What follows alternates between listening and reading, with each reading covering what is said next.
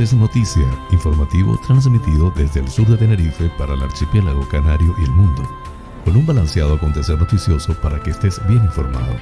José Francisco González te brindará las noticias de una manera agradable y sin sobresaltos para que estés al día. Recuerda, la información es poder. Canarias es noticia. Sintonízanos por el dial de la estación o a través de nuestras redes sociales y nuestra aplicación móvil exclusiva para que lleves tus contenidos a donde quieras y los disfrutes cuando quieras. Canarias es noticia porque la información es poder.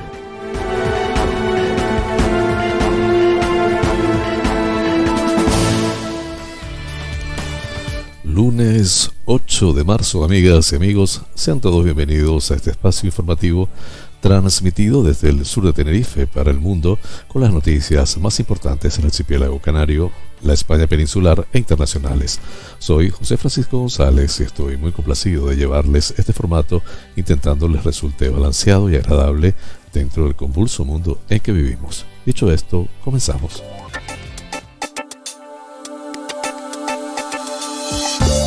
El pensamiento del día.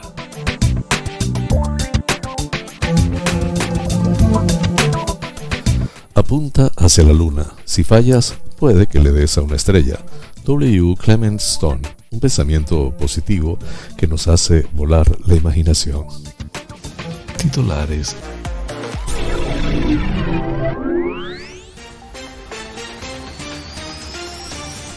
El Parlamento de Canarias se ilumina de violeta por el Día de la Mujer. Torres defiende adelantar el toque de queda a las 22 horas en Semana Santa. Canarias lamenta cuatro fallecidos y aumenta los nuevos casos de COVID hasta los 191. Cine canario triunfa en la catorceava edición de Mirada Stock con el premio al mejor largometraje nacional y a dos de los proyectos del Pitching.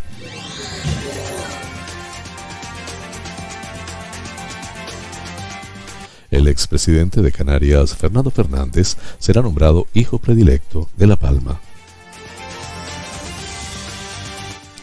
Curvelo pregunta en el próximo pleno sobre los avances para la creación de la Reserva Marina en La Gomera. La Palma. El Cabildo saca a licitación por 2,1 millones las obras de la nueva avenida del Drago en San Andrés y Sauces. Fuerteventura. El Cabildo compra la Casa del Inglés en La Oliva. Lanzarote, el rodaje de la serie Bienvenidos a Edén llega a Playa Chica, Puerto del Carmen. El Hospital Universitario Insular de Gran Canaria cumple 50 años. El Ayuntamiento de Arucas renovará el suelo del pabellón municipal con una subvención de 60.000 euros. Las Palmas estafa más de 160 mil euros a un hombre al que prometió conseguirle una indemnización médica de 800 mil euros.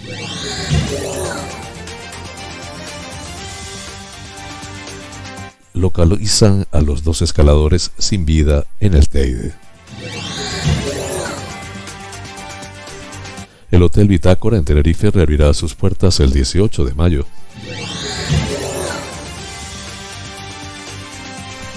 Una multitud partió desde el campamento de las raíces hasta la laguna para pedir libertad.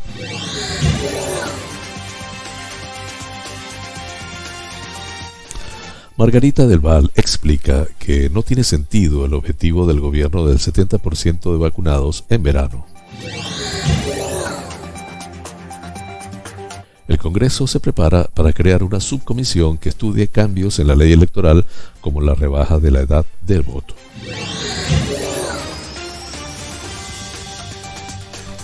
Liberados tres hombres acusados por error de asesinato tras 24 años de prisión en Nueva York.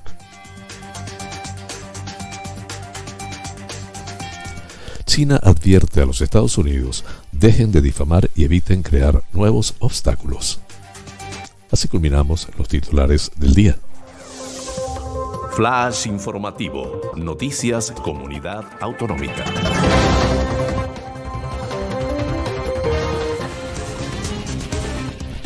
La fachada del Parlamento de Canarias se iluminará de color violeta hasta mañana martes con motivo de la conmemoración hoy lunes 8 de marzo del Día Internacional de las Mujeres. El presidente de la Cámara, Gustavo Matos, ha subrayado la necesidad de continuar trabajando cada día por la igualdad real en todos los ámbitos, eliminando en este camino cualquier obstáculo o discriminación en materia de derechos y haciendo de la educación la herramienta clave. El Parlamento también acoge hoy lunes la presentación del cupón de la ONCE dedicado al Día de las Mujeres. El acto estará presidido por Gustavo Matos e intervendrá el delegado de la ONCE en Canarias, José Antonio López. A continuación se procederá a la lectura del manifiesto de la Fundación CERMI, Mujeres por Cuatro Mujeres con diferentes discapacidades. Para concluir el acto tendrá lugar la entrega de la lámina enmarcada con la imagen del cupón de la ONCE dedicado a este 8 de marzo.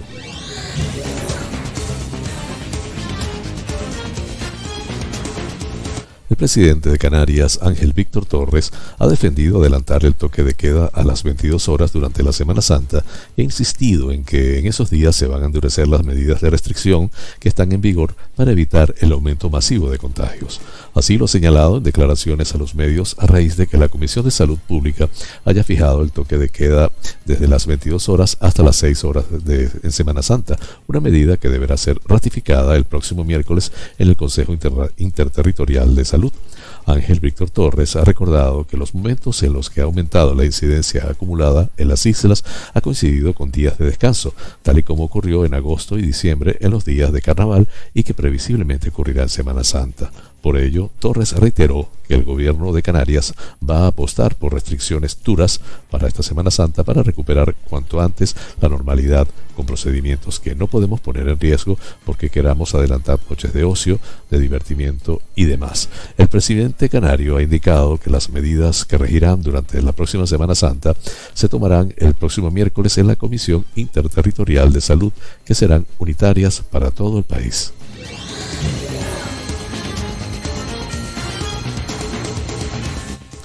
Canarias lamenta cuatro fallecidos y aumenta los nuevos casos de COVID hasta los 191. Los nuevos casos de coronavirus en Canarias siguen al alza por segundo día consecutivo al registrar la Consejería de Sanidad un total de 191 contagiados más en las últimas 24 horas, 19 más que en la jornada anterior. 172 y 76 más que el lunes, 115. Además, hay que lamentar el fallecimiento de cuatro personas en Gran Canaria, ha confirmado Sanidad. Las altas se incrementan en un 18%. En el transcurso de las tres últimas semanas, Canaria descarta el cierre perimetral en Semana Santa. Todos los fallecidos permanecían ingresados en el hospital, padecían patologías previas y experimentaron un empeoramiento de su estado clínico, añaden desde la consejería. El archipiélago acumula un total de 41.203 contagiados, mientras que los fallecidos se sitúan en los 601 tras la muerte de cuatro personas en Gran Canaria, informa Europa Press. El cine canario triunfa en la cuarta edición de Miradas Doc con el premio al mejor largometraje nacional y a dos de los proyectos de Pitzing entre Perro y Lobo de Irene Gutiérrez y producido por José Alayón, premio al mejor largometraje nacional. Río Turbio de la argentina Tatiana Mazú González, premio del jurado al mejor largometraje. Up at Night de Nelson Makengo, premio al mejor cortometraje internacional. El otro de Francisco Bermejo, premio Ópera Prima. Y a Rifle Anabac, mención especial Ópera Prima. La edición más destacada de Miradas Dog Market otorga el premio del Pitching a Nación Simón de Patti Cruz y otros 11 proyectos reciben premios, entre los que destacan los canarios La Verma y yo, Tenía una vida. El público de Miradas Dog pudo disfrutar de una divertida gala de clausura con música en directo y referencias históricas para contar todo lo ocurrido durante estos nueve días del festival. Con el staff como protagonista del evento, Miradas Dog ha querido reconocer el arduo trabajo de la organización y del Ayuntamiento de Guía de Isora al afrontar la celebración de la cita con el cine de realidad combinando la presencia en las proyecciones y actividades formativas con la modalidad online del Miradas Dog Market en su edición más destacada, cumpliendo con todos los protocolos anti-COVID-19.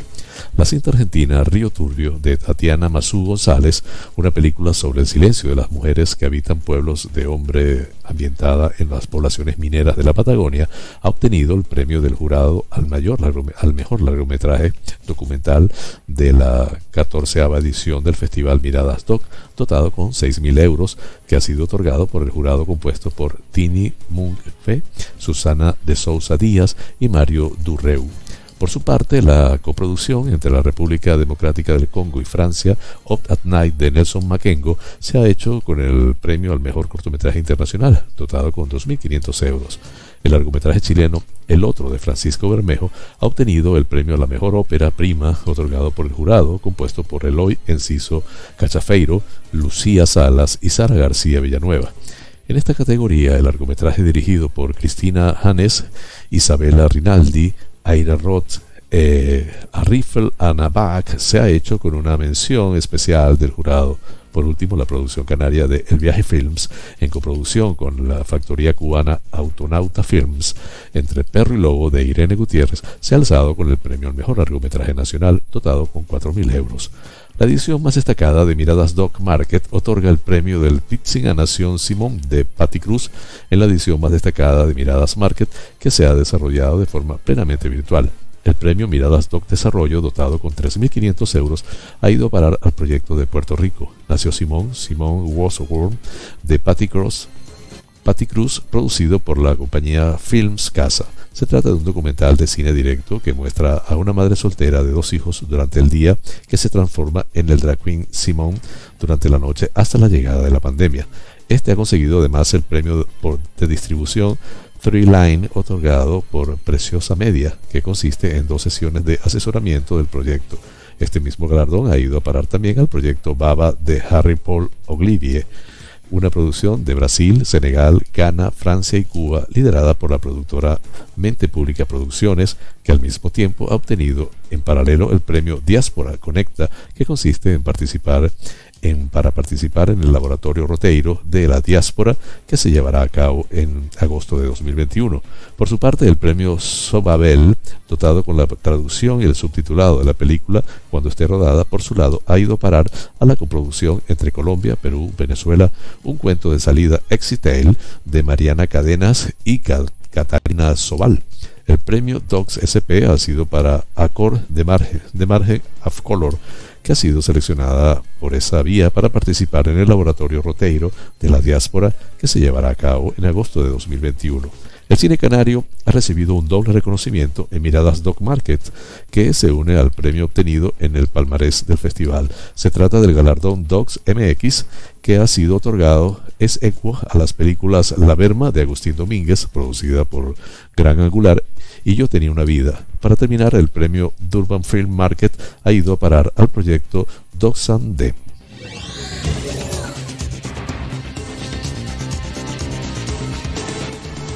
El Cabildo de La Palma ha aprobado en junta de portavoces que se inicie el expediente para nombrar hijo predilecto de la isla al neurólogo y expresidente del gobierno de Canarias, Fernando Fernández, según el presidente del Cabildo, Mariano H. Zapata. Este nombramiento se produce por su valiosa aportación a la sanidad del archipiélago, siendo uno de los fundadores del Hospital Universitario de Canarias, así como por su contribución a la política, convirtiéndose en el único palmero en llegar a la presidencia del gobierno de Canarias hasta el momento, y por ser un referente de la transición española en Canarias.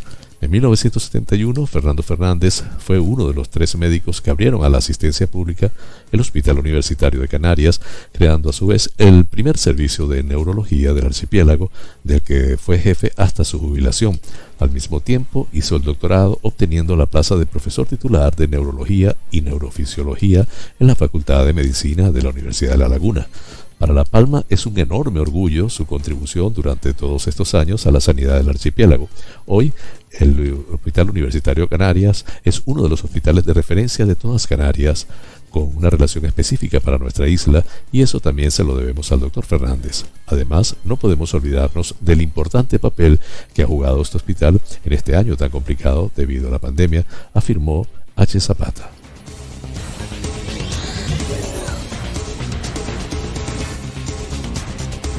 El portavoz del Grupo Parlamentario Agrupación Socialista Gomera, Casimiro Curvelo, trasladará al próximo pleno previsto para mañana martes 9 de marzo la necesidad de avanzar de forma decidida en los estudios de cartografiado para lograr la creación de la Reserva Marina en la zona norte de La Gomera.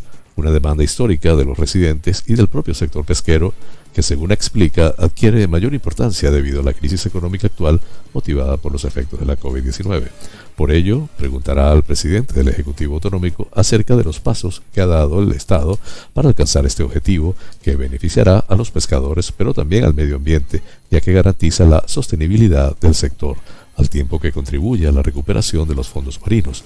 Curbelo recuerda que su grupo parlamentario ha trasladado este asunto en numerosas ocasiones a la Cámara Regional y el senador ha hecho lo propio en la Cámara Alta, por lo que urgirá al gobierno central a una mayor implicación en aras de fomentar a un sector que ha visto mermada su actividad en mayor medida debido a la paralización de la actividad turística y hostelera. Para Curbelo, la creación de la Reserva Marina unida a la condición de La Gomera como reserva de la biosfera supondrá un importante impulso a la puesta en marcha de medidas de conservación del medio marino, pues conlleva un valor añadido para las estrategias en las que se trabaja desde el Cabildo, el cabildo Insular.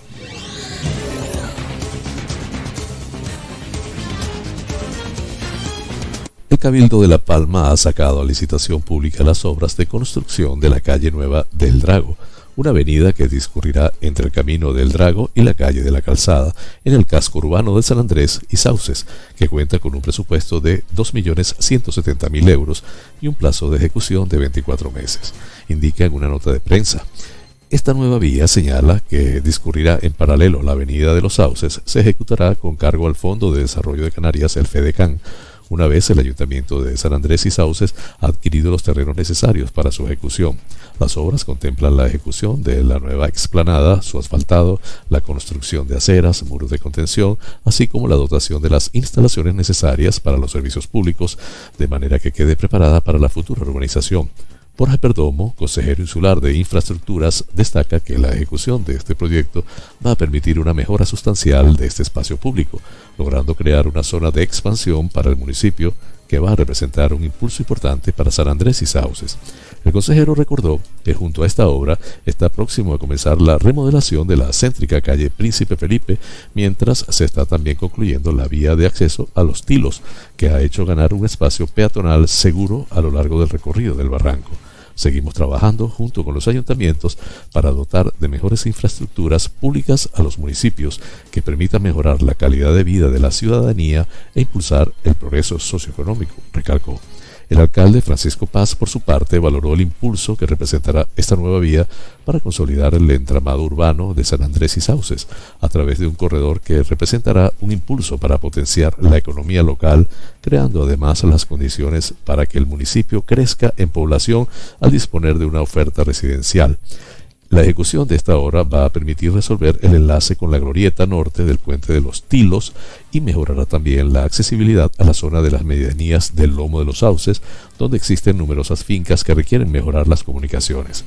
Francisco Paz, por último, ha valorado el trabajo conjunto con el Cabildo de La Palma para sacar adelante proyectos estratégicos del municipio, como la nueva Avenida del Drago, que ofrecerá un recorrido paisajístico desde el que se podrá contemplar de una manera privilegiada el litoral del municipio, así como su singular costa agrícola.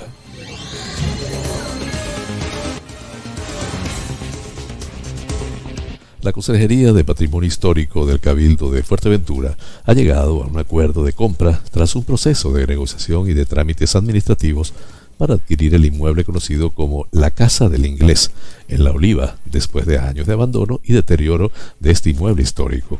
La Corporación Insular lleva trabajando varios meses impulsando la compra de este monumento con el objetivo de salvaguardarlo, rehabilitarlo y ponerlo a disposición de la ciudadanía. Ahora, gracias a la agilización de los procedimientos administrativos en este último año 2020 y a la aprobación del presupuesto del pasado 25 de febrero, se posibilita la compra de este edificio histórico y se procederá a efectuar el pago final el próximo mes con la liquidación presupuestaria. La Consejería de Patrimonio Histórico ha culminado la elaboración del programa de necesidad de la casa elaborado a partir de la consulta popular de uso del inmueble y que permitirá la rehabilitación del monumento.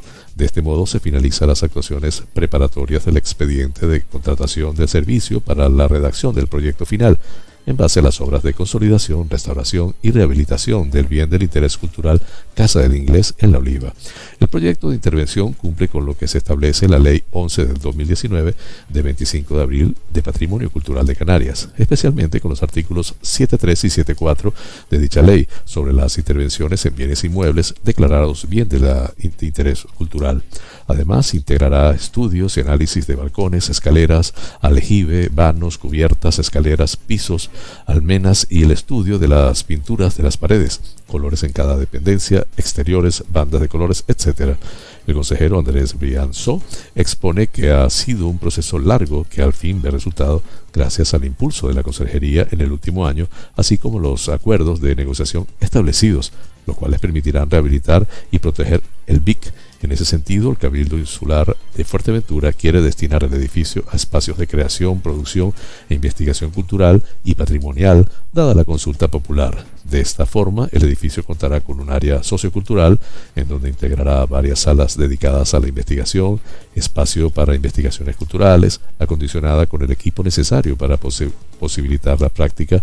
Además, incluirá una sala de ensayo en artes escénicas y otra para la música. Finalmente, el proyecto tendrá en cuenta las actuaciones en cuanto a prevenir, evitar o reducir la incidencia de obras, actividades o usos que repercutan en el monumento en sus eh, perspectivas visuales, contemplación, estudio o en la apreciación y comprensión de sus valores. Las actuaciones integran lo siguiente, acondicionamiento del entorno de protección del monumento, como espacio de acogida al aire libre y espacio de acogida cubierto que permita la contemplación del monumento y el descanso con sombras, mesas y bancos.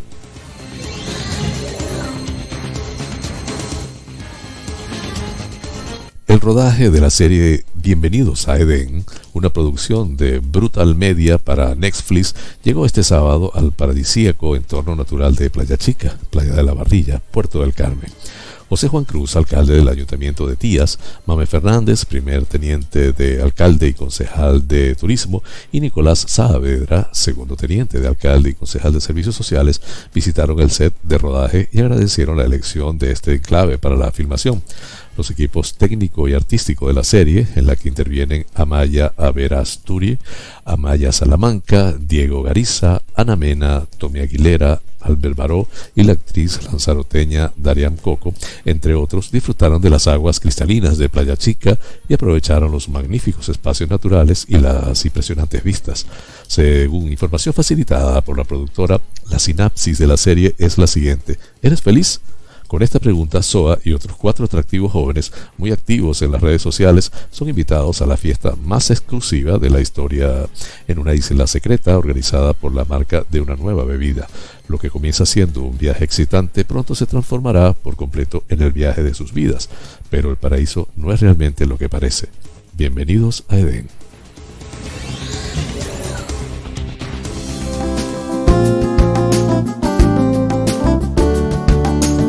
Vida sana.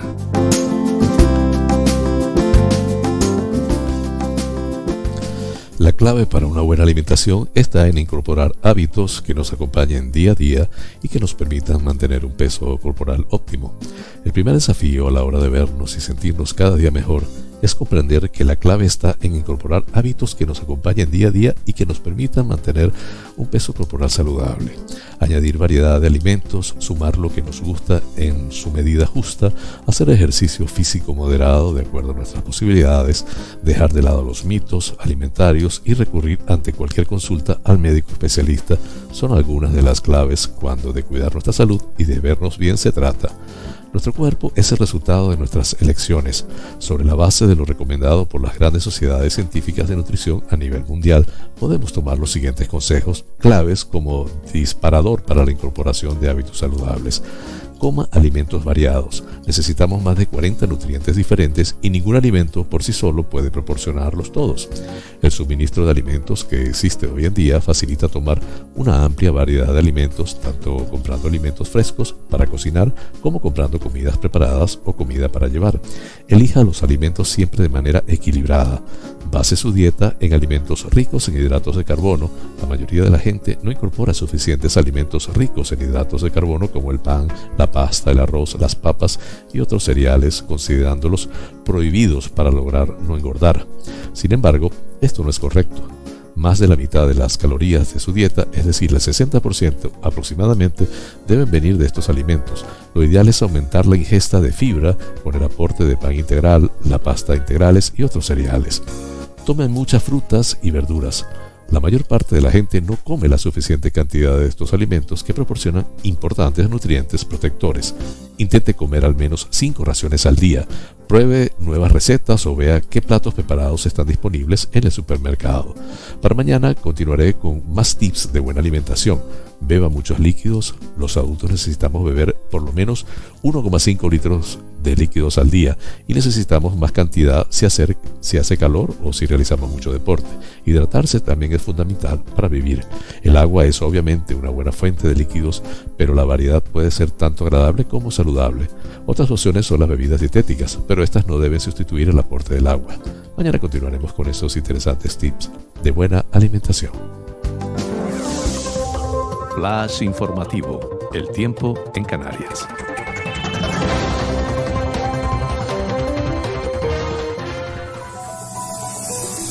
Nuboso a cubierto con lluvias débiles ocasionales. Posibilidad en el sur de las islas de mayor relieve. Temperaturas con pocos cambios. Viento de componente norte con intervalos de fuerte en cumbres. Las temperaturas se situarán entre los 20 grados las mínimas y los 24 grados centígrados las máximas en el conjunto del archipiélago canario.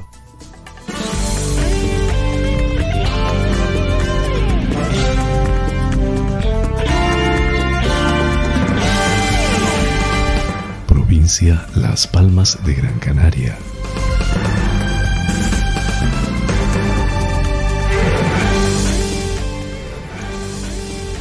El Hospital Universitario Insular de Gran Canaria cumple 50 años. El presidente de Canarias, Ángel Víctor Torres, ha asistido este sábado al acto conmemorativo del 50 aniversario del Hospital Universitario Insular de Gran Canaria y ha destacado la importancia del centro hospitalario como una de las referencias de la atención sanitaria no solo de la isla, sino también del archipiélago. Al encuentro también han asistido el consejero de Sanidad del Gobierno de, Canarias, Blas Trujillo, el presidente del Cabildo de Gran Canaria, Antonio Morales, el director del Servicio Canario de Salud, Conrado Domínguez, y la directora gerente del Complejo Hospitalario Universitario Insular Materno Infantil, Alejandra Torres. Torres. En representación de los profesionales jubilados han participado el médico Vicente Nieto, la enfermera Isabel Morales y el profesional de gestión José Lavandera. También han acudido al acto el médico Avinash Ramsandani, la enfermera María del Carmen Medina y el jefe de personal subalterno Gabriel Jiménez. A lo largo de las intervenciones se ha destacado la entrega y profesionalidad de todos y cada uno de los trabajadores que han formado parte de la historia de este medio siglo de asistencia sanitaria en un centro implicado en la calidad asistencial. De hecho, el complejo hospitalario ha sido reconocido con 22 certificados ISO 9001-2015, cuyo principal objetivo es el bienestar del paciente. Durante el acto se han, resaltado además las altas dosis de implicación, la entrega, profesionalidad, vocación de servicio, sensibilidad y esfuerzo de los profesionales sanitarios y no sanitarios a lo largo de todos estos años especialmente durante los últimos meses en los que se han tenido que enfrentar a una situación epidemiológica excepcional marcada por la pandemia de la COVID-19. En su discurso, el presidente de Canarias consideró que el ejemplo del Hospital Insular de Gran Canaria, impulsado inicialmente por el Cabildo, simboliza la relación de las administraciones en las islas y la especial sensibilidad y singularidad de los cabildos, de los que destacó que en el pasado, en el presente y seguro en el futuro serán pieza clave de los gobiernos y de la cogobernanza. Debemos estar orgullosos de la sanidad que tenemos en nuestra tierra y en nuestro país, que ha sido la lucha de muchos, lo cual no significa que sea un sistema perfecto. Somos ocho islas, hay que tener mejores infraestructuras, hay que acercar a la ciudadanía que precisa salud las infraestructuras sanitarias imprescindibles, básicas y suficientes, afirmó.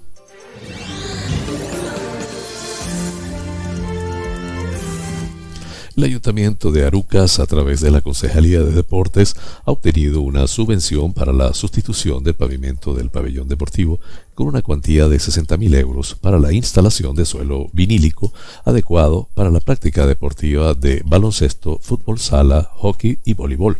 Se trata de una subvención directa que ha otorgado la Dirección General de Deportes al Ayuntamiento de Arucas a través de la Concejalía de Deportes que encabeza el edil José María González. Con este presupuesto se sustituirá el actual pavimento, deteriorado por el paso del tiempo y el uso, ya que fue instalado hace más de 30 años. La sustitución del pavimento originario del pabellón deportivo supone una mejora sustancial para el espacio y para la práctica deportiva, entrenamientos y competiciones oficiales que allí se realizan, y además resuelve un problema de deterioro que suponía un peligro potencial para los usuarios y usuarias de la instalación deportiva.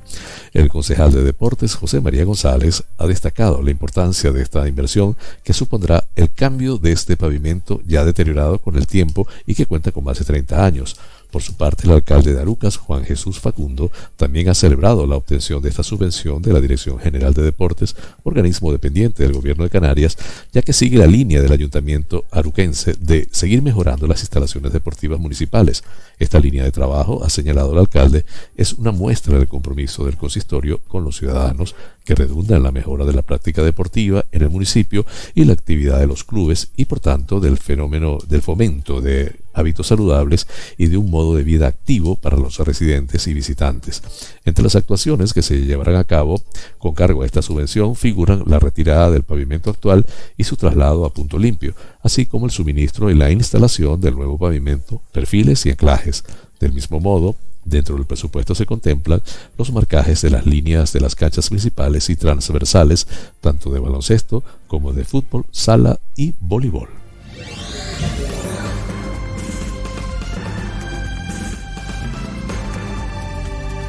La Guardia Civil ha, detenido el pasado 2 de marzo a un hombre de 46 años, vecino de la Vega de San Mateo, como presunto autor de un delito de estafa al cobrar indebidamente 161.750 euros por realizar los trámites tendentes a conseguir ciertas indemnizaciones y ayudas económicas que nunca tuvieron lugar. Durante unos cuatro años, el denunciante entregó al presunto autor de los hechos la cantidad fraccionada de 161.750 euros en concepto de gastos de gestión en la realización de trámites destinados a la reclamación de una indemnización a la seguridad social por una supuesta negligencia médica en la que prometió conseguirle una indemnización y una pensión de incapacidad de 800.000 euros. Estos trámites nunca se realizaron, a pesar de las promesas por parte del detenido hacia el perjudicado. Una vez denunciados los hechos, entregándose en ese momento documentación que acreditaba los pagos realizados, se procedió a la detención del presunto autor por un delito de estafa. El detenido, que reconoció los hechos, manifestó que no recordaba en qué había gastado el dinero que le había entregado al denunciante. Realizadas las gestiones oportunas con el detenido, fue puesto en libertad, quedando a disposición del correspondiente juzgado de instrucción en funciones de guardia en Las Palmas de Gran Canaria.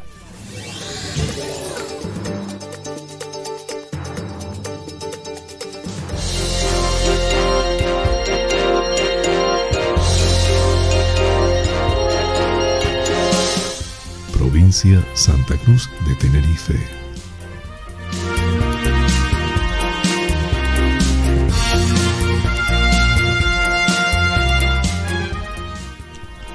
Dos varones han fallecido mientras practicaban escalada en el Parque Nacional del Teide, según ha confirmado al diario de avisos el Centro Coordinador de Emergencias y Seguridad del 112. La alerta que se recibió este domingo sobre las 15.30 horas recogía que dos personas habían sufrido un accidente en una zona de difícil acceso, concretamente en el roque conocido como la Catedral, en La Brotava. Al lugar de los hechos acudieron efectivos el Grupo de Emergencias y Salvamento GES, bomberos de Tenerife, equipos de respuesta inmediata de emergencias ERIE de Cruz Roja y agentes de la Guardia Civil, Policía Nacional y Policía Local que finalmente solo pudieron confirmar el fallecimiento de ambas personas.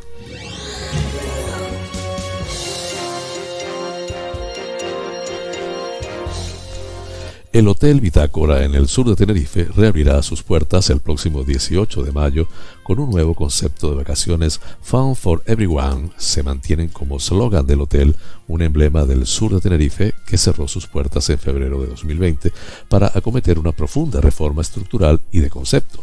Según una nota de Spring Hotels Group, esta inversión responde a la necesidad de dar al destino Tenerife nuevos alicientes que contribuyan a recuperar el turismo lo antes posible, un sector estratégico para Canarias. El nuevo bitácora viene con el sello de Lauro San Blas, director de arte canario de trayectoria internacional, que ha sido el encargado de crear el concepto visual. Estampados llamativos, colores fluorescentes y formas geométricas son sus rasgos identificativos que se encuentran visibles en todos los espacios comunes y materiales del hotel, así como en sus 314 habitaciones. El proyecto de interiorismo viene acompañado de una exquisita combinación de texturas, iluminación, muebles de diseño y piezas elaboradas exclusivamente para el hotel.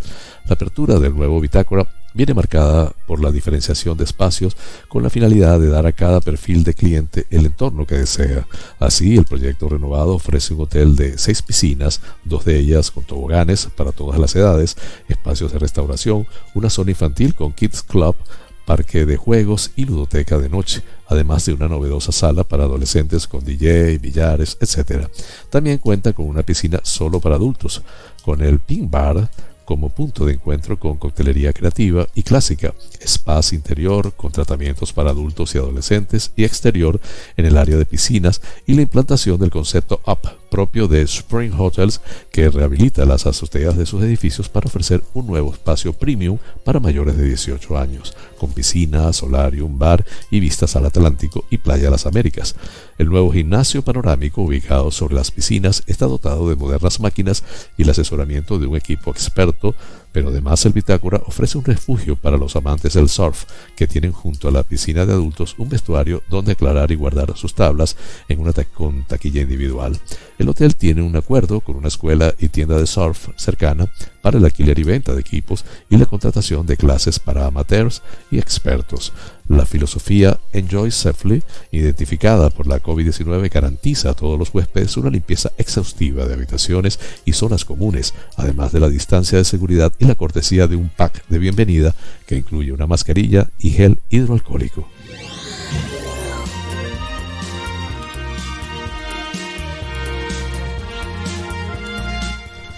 La manifestación convocada por la Asamblea de Apoyo a Migrantes de Tenerife contó el día sábado 6 con un amplio número de migrantes alojados en los campamentos de las raíces y las canteras que se personaron en la Plaza del Adelantado frente al Ayuntamiento de La Laguna para exigir su liberación de estos centros y poder continuar hacia la península.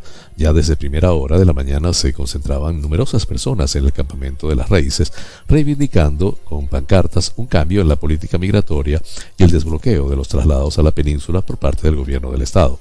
Desde allí se emprendió la multitudinaria marcha pacífica hasta las puertas del ayuntamiento de la laguna, eso sí, frente a otras personas que se quedaban atónitas por la multitud que a pesar de estar autorizada no cumplían las medidas sanitarias de seguridad como la distancia entre los asistentes. Policía Nacional y la Policía Local estuvieron presentes en la concentración que contó con la asistencia de numerosos colectivos en apoyo a los manifestantes.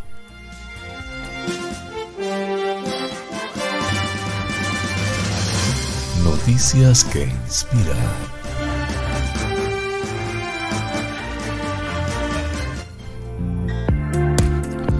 Abuelita brasileña de 101 años presenta currículum en una empresa para ayudar a su familia. Una abuelita brasileña de 101 años demostró que a sus años todavía tiene energía y voluntad para trabajar y ayudar a su familia. Su actitud no solo cautivó las redes sociales, sino que hizo que varias empresas se fijaran en ella y hasta consideren contratarla. Ahora es toda una celebridad. María Cardoso, de 101 años, no dudó en presentar su currículum a una empresa de Promissao, Sao Paulo, Brasil, para quitar el peso económico que resultaba para su familia comprar cada mes su vino favorito.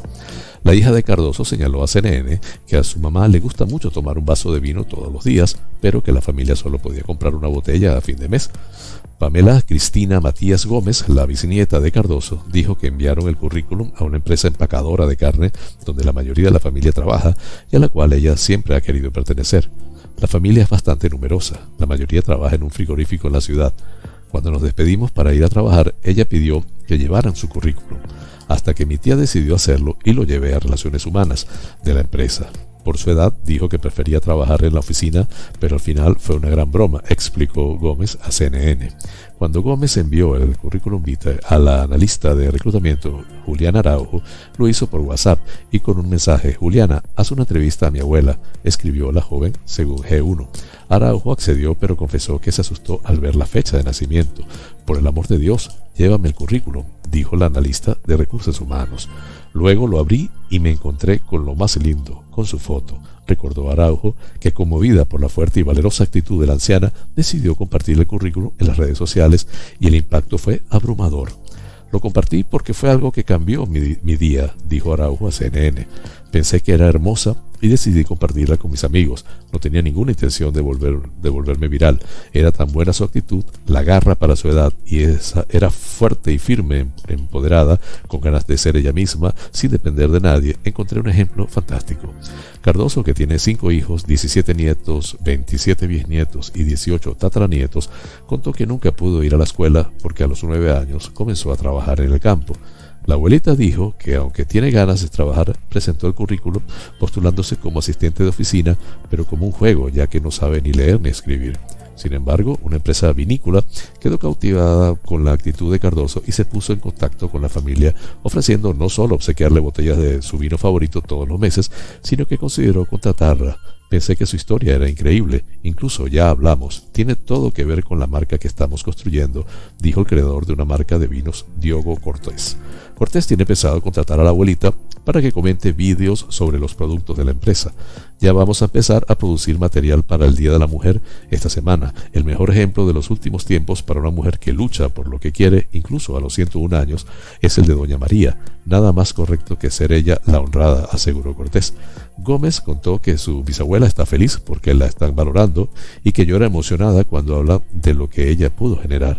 Araujo, que quedó conmovida por la fuerza de voluntad de Cardoso, dijo que quiere invitarla a dar un recorrido por la empresa. Hay muchas empresas que se pusieron en contacto con ella, quieren su teléfono y ya ha ganado mucho vino, que yo sepa.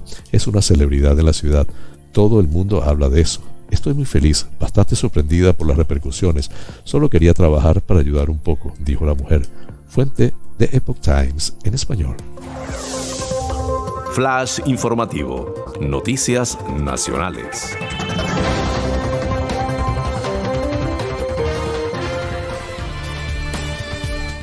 Margarita del Val explica que no tiene sentido el objetivo del gobierno del 70% de vacunados en verano. Margarita del Val alerta del riesgo de relajar restricciones, nada de empezar la desescalada cuando se, se achata la curva. La viróloga del CSIC, Margarita del Val, en una entrevista en la sexta noche, ha informado desde que en España se puso la marcha, la campaña, en marcha la campaña de vacunación contra la coronavirus, el gobierno se ha marcado como objetivo tener el 70% de la población vacunada a finales de verano, una meta que la viróloga e investigadora del CSIC, Margarita del Val, considera que no tiene sentido y ha explicado el porqué. En una entrevista en la sexta noche, la experta ha opinado que el objetivo no puede ser el 70% de personas vacunadas contra el coronavirus. Las vacunas que tenemos no protegen de la infección de una persona vacunada, es decir, una persona vacunada puede infectarse, no tendrá síntomas, no se enterará y no protegerá a nadie a su alrededor. El que esa persona esté vacunada, ha dicho Del Val. Para la investigadora, el objetivo de que el 60 o 70% solo es cuando tenemos vacunas esterilizantes, que son como un escudo que evita totalmente que el virus entre en nuestro organismo. Si estamos vacunados y que se multiplique. No obstante, prosigue Del Val, como no lo es el caso, no tiene sentido llegar a este número mágico. Por este motivo, para la viróloga es muy importante tener al 100% de los vulnerables vacunados. Esto implica acabar con los de 80 años y pasar a los de 70 años. Según Del Val, cuando ya tengamos por encima de 70 años vacunados, será ya un hito muy importante y eso sí que va a ser antes del verano ha concluido.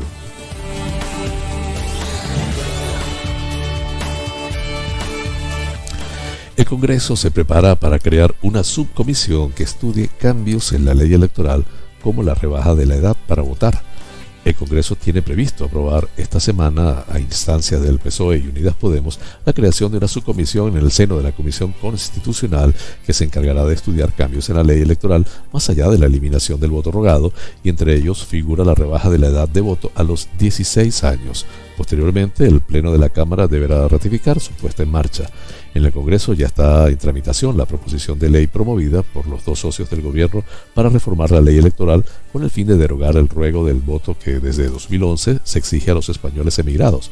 Su toma en consideración eh, aprobó por unanimidad en el pleno del pasado 23 de febrero y actualmente está en fase de presentación de enmiendas. Pero un día después, el PSOE y Unidas Podemos también registraron una solicitud para crear una subcomisión con el fin de estudiar reformas en otros aspectos del procedimiento electoral, lo que permitiría continuar el trabajo de análisis iniciado hace dos legislaturas y que fue interrumpido por la convocatoria de las elecciones de abril de 2019. En su propuesta, el PSOE y Unidas Podemos sostienen que existen algunas reformas electorales que son perentorias, como la de regular la moción de censura en los ayuntamientos con el objetivo de garantizar la estabilidad municipal y evitar el fenómeno del transfugismo.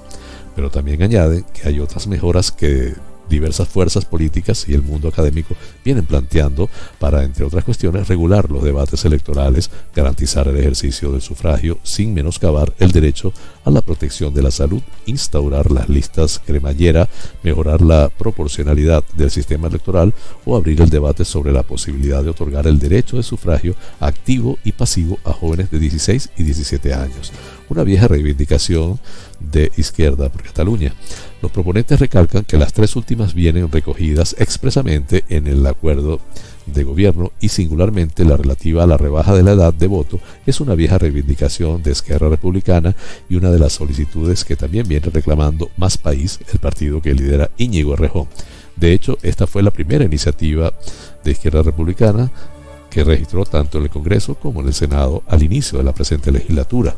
En el Senado, donde debatió el pasado octubre, la propuesta se rechazó con el voto, entre otros, del PSOE, que acusó a los independentistas catalanes de haber presentado esta propuesta a las puertas de las elecciones catalanas. Con todo, en la subcomisión que se debatirá este jueves, tanto el PSOE como Unidas Podemos apuntan que es imprescindible asumir como premisa de partida en este y otros asuntos la exigencia de un marco de diálogo y acuerdo que permita alcanzar el consenso sobre las concretas propuestas que aporten los diferentes grupos.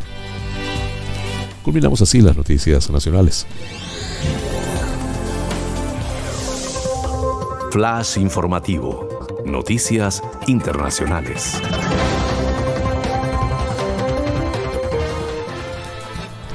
Un tribunal estatal de Nueva York ha ordenado la puesta en libertad de tres hombres que han pasado 24 años en prisión por un asesinato que según la última sentencia en realidad no cometieron. El juez Joseph Sayas ha afectado a la Fiscalía por ocultar pruebas desde 1996 que hubieran cuestionado la condena impuesta a George Bell, de 44 años, Gary Johnson, de 46, y Rohan Bart, de 59, por el asesinato de un policía fuera de servicio, Charles Davis, y el, el empresario Ira Mike Epstein. La Fiscalía ocultó intencionadamente a la defensa información creíble que apunta a que los responsables del crimen fueron otros. Esta información exculpatoria estaba en posesión de la Fiscalía e incluso fue documentada e investigada por el fiscal jefe durante el juicio del señor Bell ha apuntado el juez. Para el juez, la Fiscalía ha abdicado totalmente de su función de buscar la verdad en estos casos. Hasta cinco testigos dieron versiones que contradecían directamente las confesiones de los imputados y la defensa argumentó entonces aportando pruebas que las confesiones fueron obtenidas bajo coacción. Los tres condenados han sido puestos en libertad este viernes y en junio se celebrará una vista que podría confirmar finalmente su inocencia.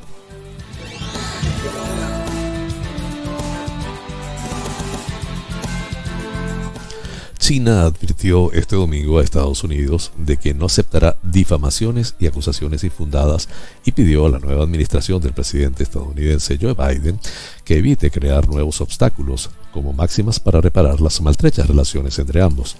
No aceptaremos acusaciones infundadas, ni que nos difamen, ni que se violen nuestros intereses. Estados Unidos ha interferido en muchos países en nombre de la democracia, muchas veces causando conflictos, afirmó hoy el ministro de Asuntos Exteriores Wang Yi en una rueda de prensa celebrada en paralelo a la reunión anual de la Asamblea Nacional Popular. El canciller chino agregó que Pekín espera que Washington tome la iniciativa y elimine las restricciones irracionales que puso en marcha, en referencia a los aranceles que impuso a los productos chinos durante la era de su anterior presidente Donald Trump. Wang abogó por una coexistencia pacífica entre los dos, las dos potencias, pero reiteró que los dos países tienen que comprometerse a no entrometerse en los asuntos internos del otro, en respuesta a una pregunta sobre posibles críticas de Washington a cuenta de la reforma electoral en Hong Kong que prepara la actual cita en la, Asamblea Nacional. El responsable de Exteriores indicó que dicha reforma es absolutamente necesaria para garantizar la estabilidad en Hong Kong, mientras que sobre la situación de los derechos humanos de la minoría uigur en la región occidental china de Xinjiang, también objeto de, críticas por parte de Washington, resaltó que las acusaciones de genocidio carecen de sentido y están basadas en rumores propagados con malicia. Otro punto de fricción entre ambas potencias es Taiwán, que se gobierna de manera autónoma desde 1949, pero cuya soberanía reclama Pekín. Para China es una línea roja y no habrá concesiones, dijo Wang. China y Estados Unidos tienen que evitar la confrontación. Somos las dos economías más grandes del mundo y nuestros intereses convergen. China está lista para devolver las relaciones al camino correcto. Creemos que es posible una competencia saludable, apostillo. Por otra parte, indicó que la prioridad de su cartera en 2021 será colaborar con el resto del mundo para acabar con la pandemia y defendió que el país asiático no realiza diplomacia con sus vacunas para la COVID. Con este tema culminamos las noticias internacionales.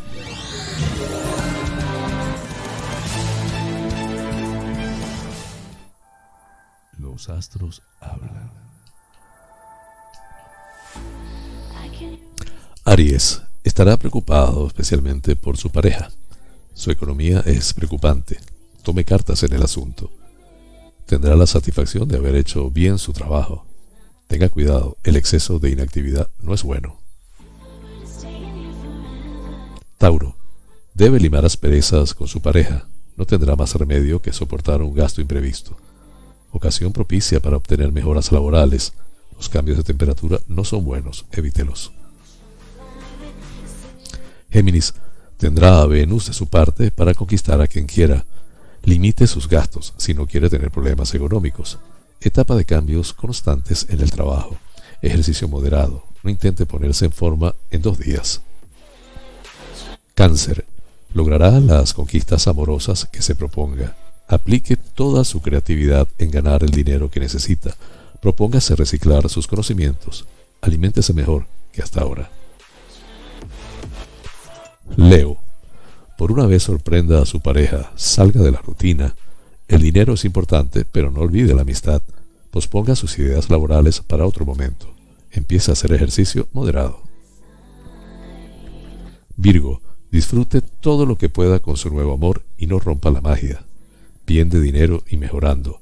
Haga algún curso para superarse en su trabajo. Mímese. Necesita mayores cuidados de los que cree. Libra, lo pasará en grande conociendo a gente nueva. Hoy es el día de mover su dinero, consulte con su banco. Su popularidad en el trabajo se debe a su compañerismo. El masaje hará que descargue toda la tensión acumulada. Escorpio, el amor le endulzará la vida, no lo deje pasar. Va a recibir una bonificación económica. Un cambio de trabajo no siempre positivo, piénselo. Si padece dolores de huesos, protéjase de la humedad. Sagitario, la pasión jugará un papel muy importante en su vida. Hoy puede ir de compras y darse algún capricho. Encontrará el trabajo con el que siempre ha soñado. Debe cuidar más que nunca su boca. Capricornio, allá donde vaya será protagonista de la fiesta. Piense en que va a gastar ese dinero ahorrado. Oferta laboral muy interesante. Llame a sus amigos, su estado de ánimo mejorará. Acuario, en el amor estará más bien tierno e intimista. No es el momento idóneo para derrochar su dinero. En el trabajo no se deje avasallar. Se avecinan desarreglos fisiológicos si no se cuida. Piscis. Buen momento para que fructifique un romance. Golpe de suerte para sus intereses económicos. Tómese con calma la avalancha de trabajo de hoy. No será su salud la que le preocupe, sino la de los demás.